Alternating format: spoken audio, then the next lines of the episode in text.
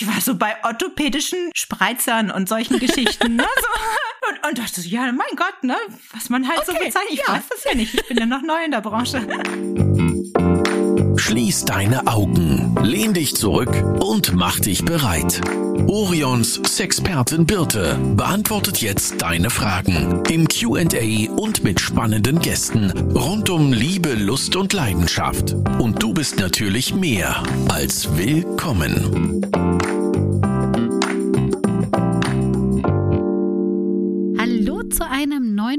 Podcast. Wir haben ja Jubiläumswoche, weil wir 40 Jahre alt werden. Ja, wirklich. Und ich habe heute einen ganz besonderen Gast bei mir. Also zumindest ist es für mich ein besonderer Gast. Es ist nämlich meine Chefin. Maike ist Geschäftsführerin bei Orion und wie die Anfänge von Orion so waren und was sich geändert hat und wie es ist, eine internationale Firma vom Vater übernommen zu haben, darüber reden wir heute. Hallo Maike.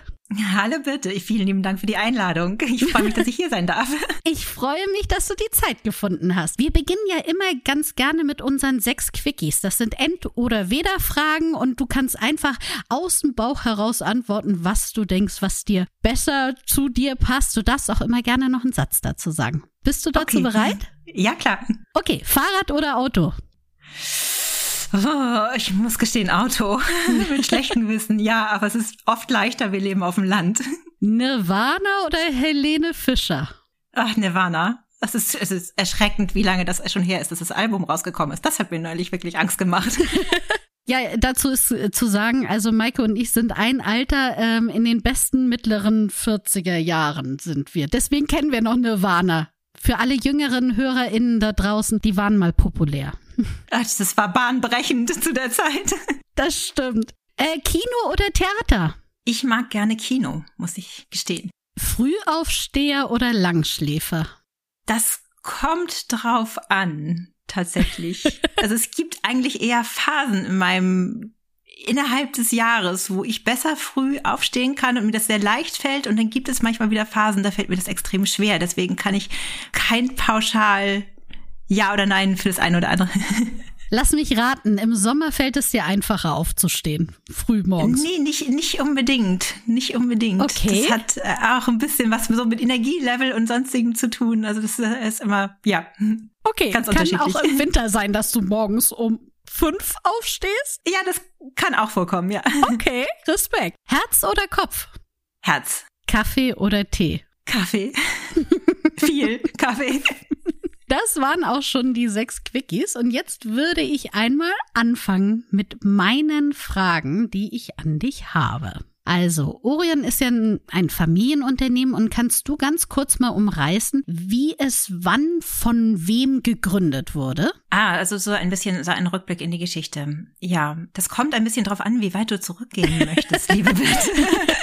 Wir fangen erstmal bei Orion an. Ja, genau. Aber wenn wir, wenn wir tatsächlich bei Orion äh, sind, dann ist äh, und unserem 40-jährigen Jubiläum, dann sind, kommen die 40 Jahre so zustande, dass damals die Firma Beate Use aufgeteilt wurde. Also Beate Use hat ihre Firma aufgeteilt unter ihren Söhnen und mein Vater und mein Stiefonkel haben damals eben den Endkundenbereich sozusagen übernehmen, den Versandhandel, wie es ganz klassisch früher hieß, zusammen mit einem kleinen Verlag und äh, sind äh, damals dann ausgezogen hier in den Schäferweg, wo wir auch heute noch sind, eben aus dem Bad Use Gebäude heraus und das war eigentlich so der Start von Orion. Du hattest ja jetzt schon Beate Use erwähnt und ich weiß, das ist immer eine Frage, die als allererstes kommt. Wie hängt denn jetzt Beate Use, die Firma, die Person Beate Use und Orion zusammen?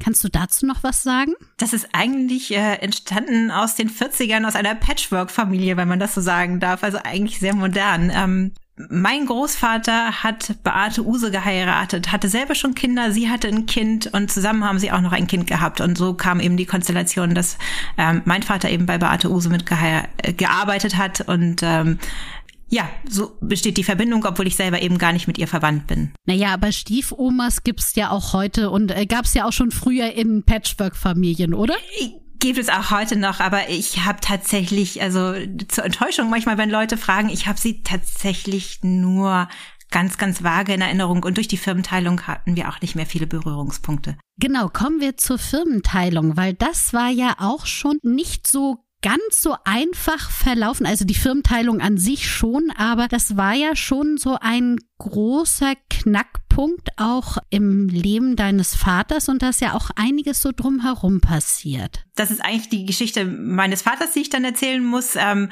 aber zu der Zeit der Firmenteilung war entschieden worden, dass beide Unternehmen auch gegenseitig in Konkurrenz treten können. Das bedeutete natürlich, dass äh, meinem Vater und meinem Stiefonkel damals klar waren, dass Beate Use auf der anderen Seite sehr mächtig war. Ihr Name war bekannt. Sie hatte damals auch einen sehr, sehr hohen Bekanntheitsgrad in der Bevölkerung. Sie hatte eine starke Ladenkette und würde, hatte natürlich auch Versandhandelserfahrung. Und für meinen Vater war das eine ganz schwierige Zeit, wo er eigentlich gar nicht wusste, ob er mit der Firma überleben kann und ob er das schaffen würde mit, mit dem Team. Und das merkt man natürlich auch als Kind zu Hause, selbst wenn man die ganzen Zusammenhänge nicht versteht oder nicht weiß, was los ist. Aber das, äh, ich glaube, bekommen Kinder ja häufig mit, wenn Eltern tatsächlich massiv irgendwas bedrückt oder ihnen Sorge macht. Und äh, das war auch damals so geregelt worden, dass die Mitarbeiterinnen und Mitarbeiter erst relativ kurzfristig davon erfahren haben, der Betrieb wurde tatsächlich einfach so aufgeteilt und äh, ich habe mich mit vielen Kolleginnen und Kollegen aus der Zeit damals auch unterhalten, die sagten,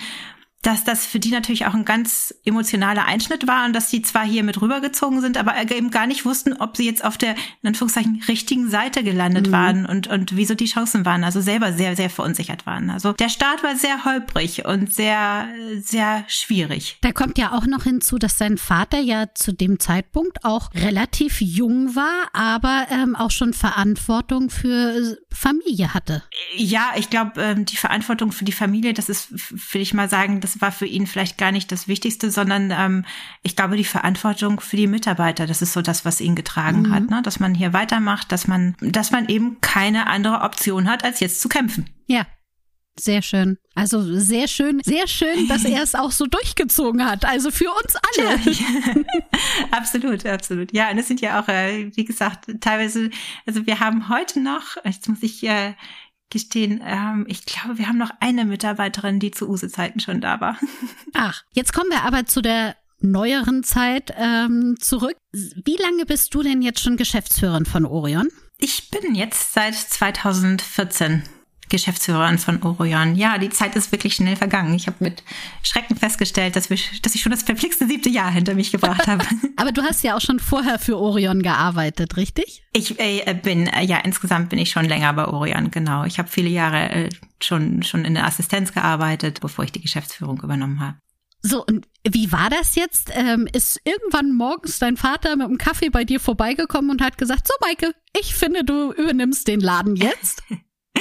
nein, nein, so ganz so war das nicht. Ich war ja schon lange dabei und äh, hatte irgendwie die Möglichkeit, Orion auch kennenzulernen und wirklich auch äh, kennen und lieben zu lernen, muss man wirklich sagen. Ähm, und zu verstehen, dass hier viel, viel mehr dahinter steht, als ich je gedacht hatte. Und äh, das war eher ein, ein, ein, sag ich mal, schleichender Prozess. Und am Anfang war das so viel, dass ich gedacht habe, oh Gott, dafür kann ich nie die Verantwortung übernehmen. Und bin dann aber immer mehr da reingewachsen, dass ich gedacht habe, oh, es fällt mir total schwer, Entscheidungen auch aus der Hand zu geben oder mir auch vorzustellen, dass jemand anderes das entscheidet. Und äh, ja, also so hat sich das wirklich eigentlich im Laufe der Zeit eben ergeben, dass ich das auch wirklich gerne machen wollte.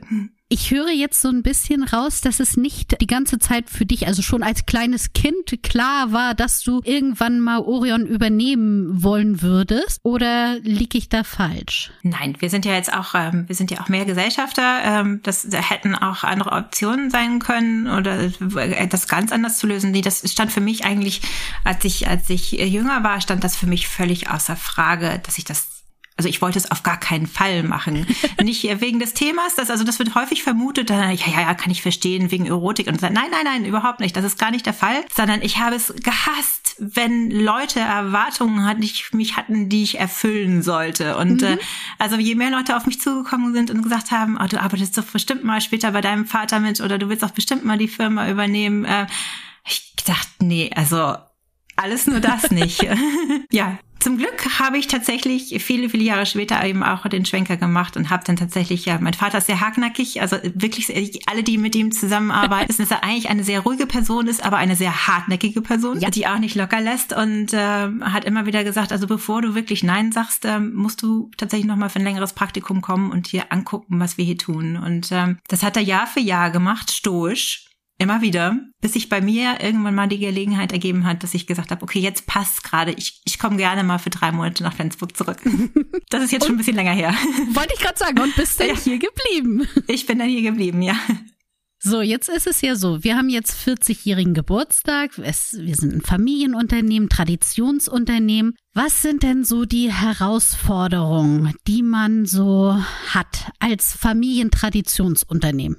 Ich glaube, das sind die gleichen Herausforderungen, die jedes Unternehmen hat, das länger schon am Markt besteht, nämlich man ist ja irgendwann mal erfolgreich gewesen, sonst hätte man die ersten 10 oder 20 Jahre nicht überlebt und sich permanent selber zu hinterfragen, sich permanent zu verändern, anzupassen, sich nicht darauf zu verlassen, dass der Erfolg, den man mal gehabt hat, auch Erfolg für die Zukunft garantiert. Und das ist, äh, das ist anstrengend, das tut weh. Da ist vielleicht auch mein, mein Vater in einer Rolle auch immer gewesen, der auch immer gerade sehr schriftlich auch gern kommuniziert, auch immer wieder hinter, sehr, sehr kritisch und manchmal sehr, sehr deutlich auch immer wieder hinterfragt, wie können wir das testen? Haben wir die richtigen Annahmen? Haben wir das richtig verstanden? Fallt ihr noch nicht auf irgendwelche Denkmuster rein, die nicht mehr tatsächlich nicht mehr aktuell sind und äh, das eben beizubehalten und, und sich selber manchmal zu hinterfragen ist ja auch schwer, weil man ja eigentlich ich, ich habe zumindest mal lieber recht. und dann selber eben auch zu sagen, so, oh nee, ich glaube, ich glaube, ich muss mich da revidieren. Ich glaube, das ist nicht mehr so, auch wenn ich irgendwie vor zehn Jahren die Erfahrung gemacht habe. Ne? Und dass diese Erfahrung in, innerhalb kürzester Zeit nichts mehr wert ist, vielleicht. Das ist, äh, aber das gilt für alle Unternehmen, die schon länger am Markt sind. Das gilt ja auch ein bisschen fürs Leben, ne? Also man Absolut. stellt sich das ja auch ja. immer so vor, man hat ja. diesen einen Weg, den man geht und das stimmt einfach nicht. Also es gibt immer Abzweigung rechts und links und auf einmal ist ein Baum äh, vor einem runtergekommen und man muss einen anderen Weg gehen.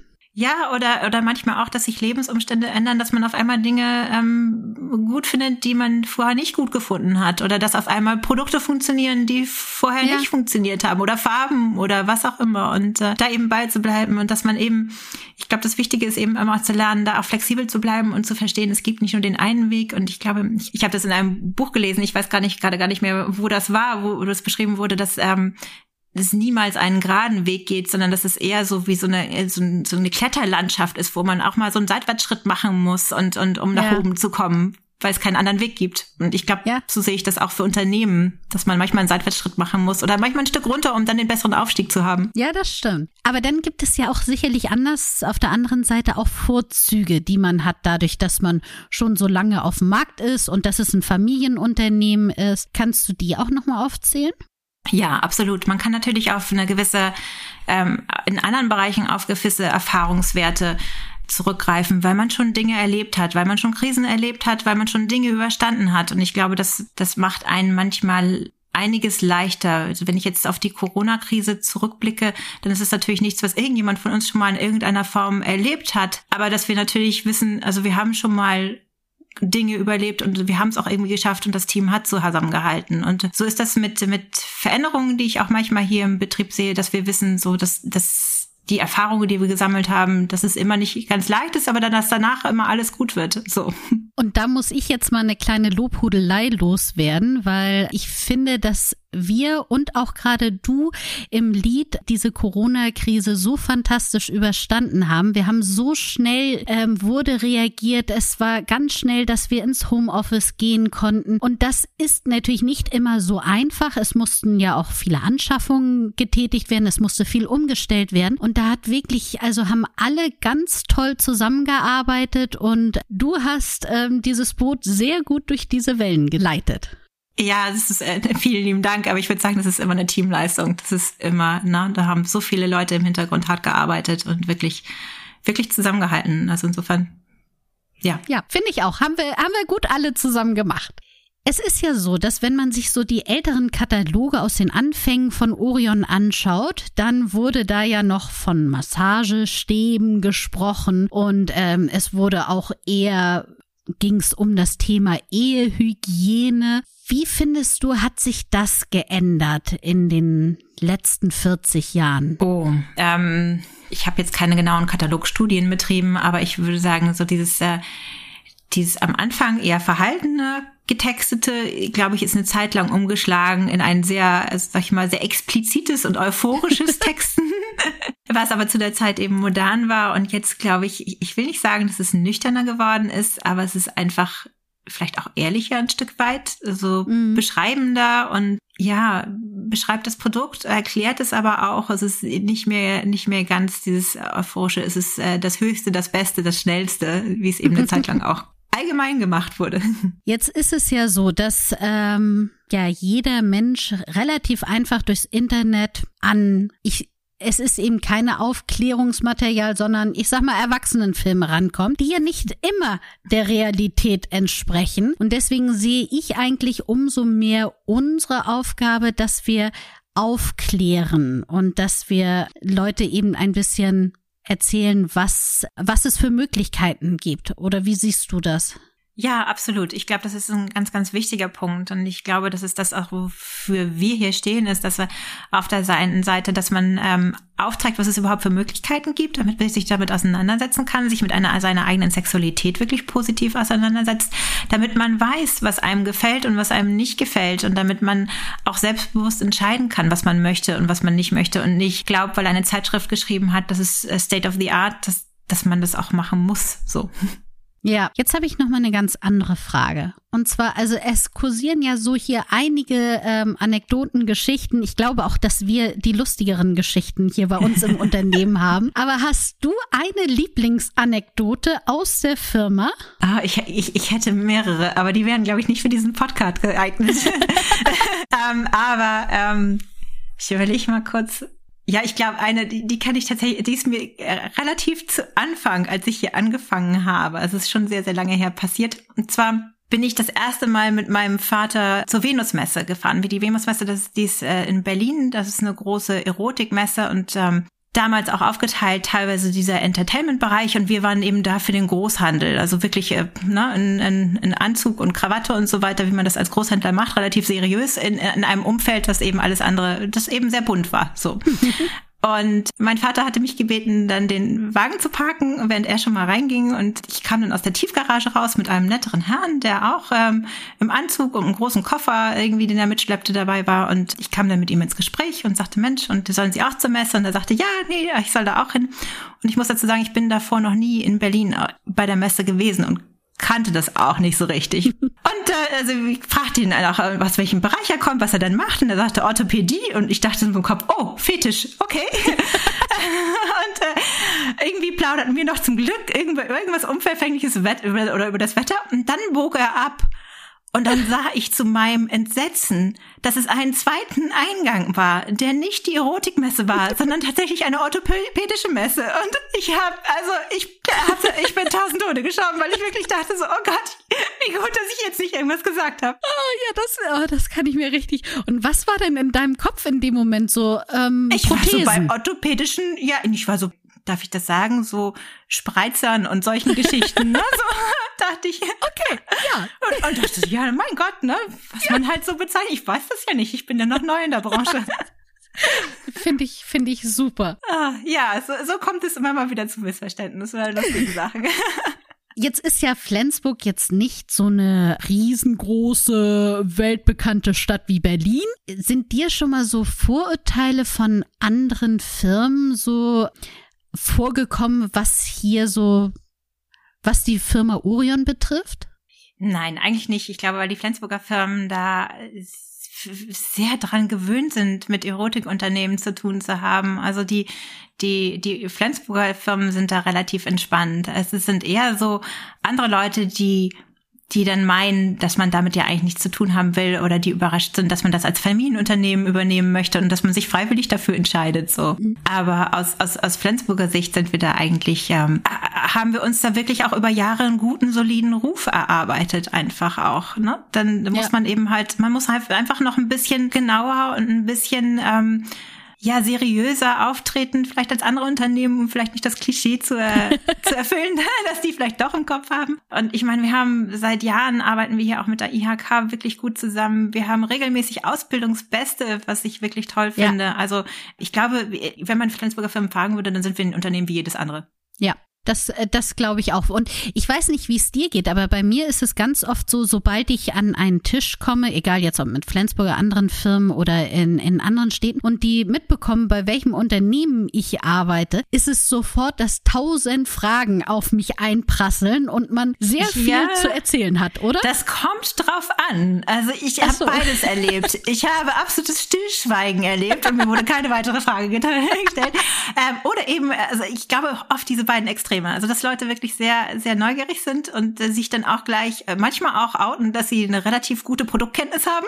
ja, das stimmt. Das kenne ich auch. und und manchmal aber auch, dass mir, dass, dass sozusagen gar keine weitere Frage gestellt wird. Okay, vielleicht liegt es daran, dass ich dann immer schon weiterrede und die gar keine ja, Zeit für diese Pause haben. Ich habe noch ein paar Fragen hier. Und zwar, es ist ja so, dass unsere Frauenquote bei 69 Prozent liegt. Ist das jetzt Zufall oder gewollt oder gewollter Zufall? Gewollter Zufall tatsächlich. also ja, wir haben ähm, immer schon auch die Möglichkeit gehabt, Teilzeit anzubieten. Das ist immer schon so gewesen. Wir hatten, es ist auch schon ewig her, dass wir Führungskräfte in Teilzeit haben. Und so hat sich das natürlich angeboten, bei uns zu arbeiten. Auch gerade in der Logistik, wo die Arbeiten nicht ganz so schwer sind und so weiter, haben wir auch einen sehr, sehr hohen Frauenanteil, die das einfach wunderbar auch mit ihrem Familienleben und mit den Kindern und so weiter zusammenbringen konnten. Und ähm, vielleicht ist das auch so ein bisschen eine Historie, die gar nicht, ähm, die, die jetzt äh, vielleicht mit unserer Geschichte gar nichts zu tun hat, aber wir haben ja einmal im Jahr auch Weihnachtscafé mit Rentnern, die auch teilweise schon damals bei Beate Use gearbeitet haben und die eben erzählten, dass sie teilweise kaum einen anderen Job bekamen als alleinerziehende Mutter und dass die dankbar waren, mhm. dass sie einen Job gekriegt haben. Das heißt, äh, es war dann viel auch Weiterempfehlung und, und, und so war der Frauenanteil sehr hoch. Damals du schon bei Beate Use. Ja. Darf ich kurz mal einhaken? Du ja. meinst also zu einer Zeit, wo noch alleinerziehende Mütter jetzt nicht in der Gesellschaft so ein hohes Ansehen hatten? Ja, also und wo denn die Arbeitszeiten, ja, wo, wo das nicht ganz einfach war und wo dann eben auch die Arbeitszeiten so lagen, dass man das wirklich auch noch mit den Kindern vereinbaren konnte und mhm. ähm, und ich glaube dann tatsächlich auch dann sozusagen weitergetragen wurde, so Mensch, bewirb dich da und so also es war immer schon ein hoher Frauenanteil. Ich weiß gar nicht. Und aber ich möchte auch dazu sagen, dass wir ja auch viele Männer haben, die zum Beispiel auch in Elternzeit gehen oder die eben auch die Möglichkeit haben, Teilzeit zu arbeiten. Also ich finde schon, dass wir ein sehr familienfreundliches Unternehmen sind. Ja, ich habe mich gerade eben äh, tatsächlich äh, äh, noch mit einem Kollegen darüber unterhalten, dass ich ja mich selber manchmal darüber ärgere, wenn äh, die Männer so kritisiert werden, weil ich denke immer, wenn ich die Kollegen in meinem Umfeld hier anschaue, dann sind die wirklich engagiert. Also dann äh, übernehmen die auch wirklich Verantwortung in der Familie, Verantwortung für die Kinder, teilweise Elternzeit. Und ähm, ja, deswegen, ich finde, wir sind eher ein Familienunternehmen in dem Sinne auch, dass wir Familien unterstützen und nicht, wie gesagt, nicht nur Frauen, sondern eben ja. auch dass die Familie funktioniert. Wenn ähm, ein Mann auch den Freiraum bekommt, dass er sich mit um die Kinder kümmern kann, dass er rechtzeitig nach Hause kommt, um Sachen abzunehmen, dann bedeutet das auch, dass da irgendwo auch eine Frau entlastet wird. Das ist richtig. Ich möchte noch mal einen Schwenker auf unsere Produkte machen. Und zwar ja. würde ich gerne von dir mal wissen, was ist dir denn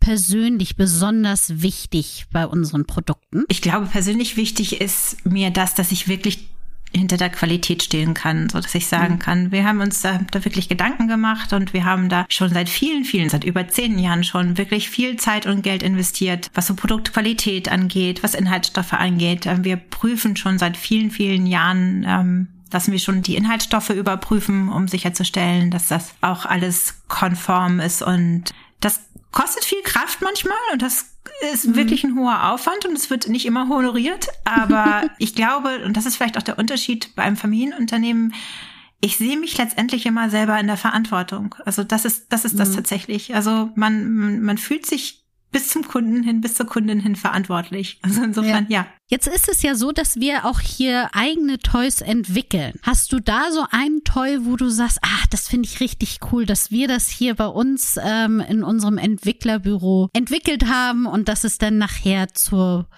Produktreife kam? Also es gibt unterschiedliche Sachen. Also ich, ich mag unseren Belou sehr gerne, weil ich den einfach sehr, sehr schön finde, muss ich gestehen. Also da ist auch wirklich viel Zeit und Aufwand reingeflossen. Und ähm, es gibt aber auch andere viele Produkte. Und ich habe auch gerade eben noch mal was gesehen. Das ist jetzt nicht unbedingt in der Entwicklung, aber wo ich mich total drauf freue. Aber das ist noch nicht im Lager, deswegen kann ich da noch nicht drüber reden. Aber ja, und ich glaube, äh, speziell Nee, kann ich gar nicht sagen, weil manchmal sind es auch kleine Sachen. Manchmal ist es auch wirklich so eine kleine Serie, die, wo ich drauf gucke mhm. und mich total darüber freue. Und manchmal sind es eben auch größere Entwicklungen. Ja, das stimmt. Wir haben ja immer noch so eine Abschlussfrage an unsere Gäste.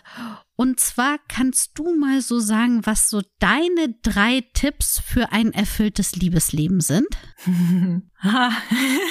ich glaube, das Wichtigste ist hinzunehmen, dass es immer Veränderungen geben wird, mhm. dass man bei allem gelassen bleibt. Und ich glaube, das Aller, Allerwichtigste ist immer selber Verantwortung zu übernehmen. Mhm. Also wenn man nicht zufrieden ist oder wenn irgendwas nicht passt, es ist immer, warte nie, wie mein Vater immer sagte, warte nie auf den weißen Ritter, der dich rettet. oh, weißen Ritter, Ritter auf dem weißen Pferd. Oh Gott. Oh, warte nie auf den Ritter auf dem weißen Pferd, der dich rettet. ja, so. das sind wirklich wahre Worte. Ähm, und das stimmt, das ist, funktioniert ja in so vielen Dingen, also nicht nur beim Liebesleben, sondern beim Leben allgemein genauso wie ja. auch auf der Arbeit. Auch hier in der Firma geht es ja darum, dass man selber die Verantwortung für seinen Bereich übernimmt und auch für Fehler, aber auch für gute Sachen einfach gerade steht. Ja, das ist so, äh, ne, man muss dann in die Kommunikation gehen, man muss irgendwas verändern, aber man darf eben nicht darauf warten, dass sich Dinge von alleine ändern oder dass irgendjemand, dass der Partner vielleicht von alleine auf die Idee kommt, was zu verändern. Ne? Das ja, ist, das stimmt. Liebe Maike, ich bedanke mich recht herzlich für dieses ähm, schöne Interview. Ich habe auch noch was dazu gelernt. Also die Anekdote ähm, finde ich schon mal fantastisch. Oh Gott, ja. Wir hören uns spätestens in zehn Jahren zum 50. Wir Absolut. wieder. Ich freue mich. Und ich wünsche dir noch ein schönes Wochenende. Liebe Bitte, ganz herzlichen Dank. Das wünsche ich dir auch. Tschüss. Tschüss. Das war Willkommen Dein Orion-Podcast mit Sexpertin Birte. Du willst nächste Woche wiederkommen? Dann abonniere uns gerne auf der Podcast-Plattform deiner Wahl.